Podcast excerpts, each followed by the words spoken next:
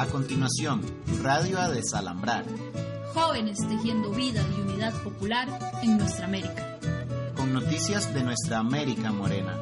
Que si las manos son nuestras, es nuestro lo que nos dé. A desalambrar, a desalambrar, que la tierra es nuestra, es tuya y de aquel, de Pedro y María, de Juan y José.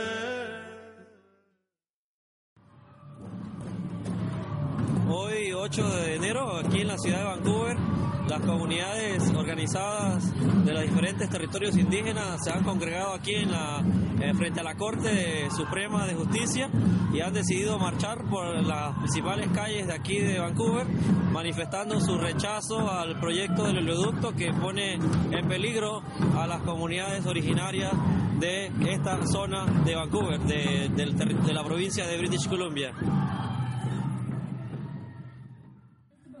Shit down. It's about the fact that Canada won't listen until it starts costing them. I don't want it to be that way, but that's the way it is. So now that it's going to start cost, costing Canada, whether it's shutting down roads, whether it's spending our money wisely, pulling out of their bank, that's what we need to do.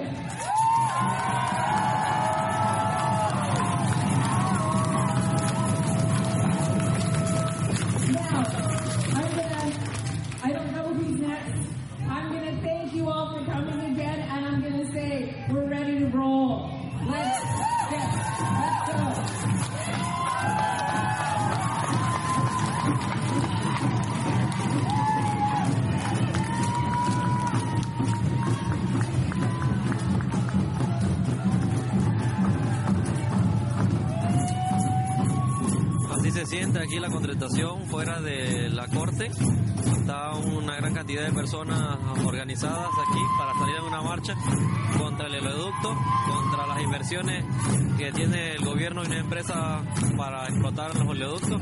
Y bueno, más o menos así se vive aquí en Canadá, en Vancouver, en el centro de Vancouver.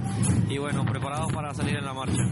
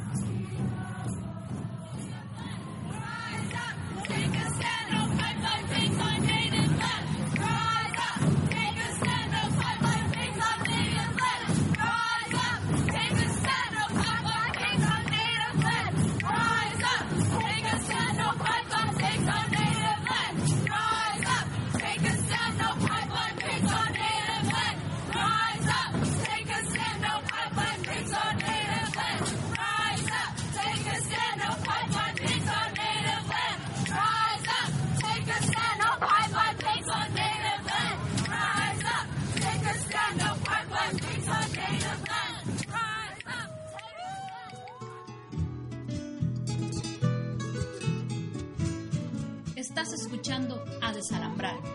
Jóvenes tejiendo vida y unidad popular en nuestra América. Te invitamos a visitar nuestro sitio en internet www.somosunaamerika.org. Yo pregunto a los presentes si no se han puesto a pensar que esta tierra es de nosotros y no del que tenga más. A desalambrar, a desalambrar, que la tierra es nuestra, es tuya y de aquel, de Pedro y María, de Juan y José.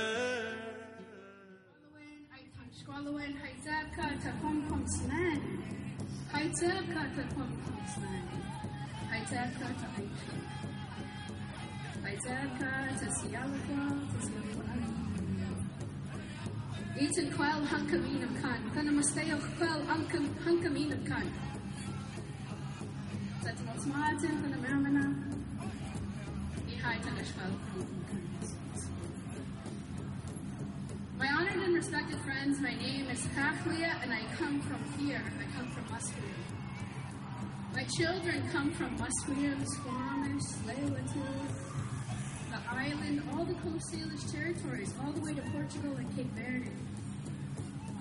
I'd like to acknowledge my brothers and sisters, my cousins, Cease, Ruben, Audrey, Teresa, all the people that are here, uh, Patricia, Sian.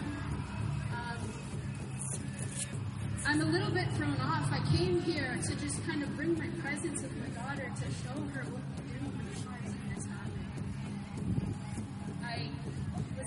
speak. No, no. But here I am. Because sometimes we need to use our power and use our words. The, the, the whole point of residential schools was to kill the Indian within the child. And that's what they did not do. We still have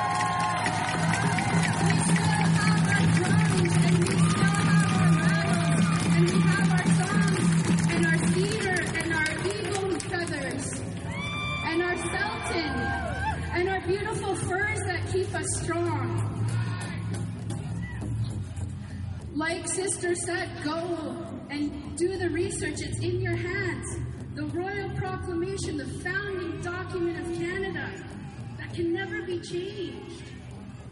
They don't have enough power to change it.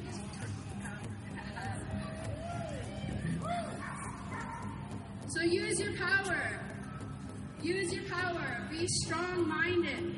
Be strong minded and strong heart, not so much to swallow it. We are of one heart and one mind. We are all one people. Like uh, Sister Patricia was saying here when we were listening to the speakers, one speaker called themselves a citizen, and we're not. We're human beings. We're sacred beings from this sacred earth. So I just wanted to, you know, just thank you everybody. Hi Zepka. Hi Zepka to all the strong people, the strong men and women, the children, everybody. We all come from a sacred, powerful lineage. No matter who you are or where you come from, our ancestors are always walking this close to us. Hi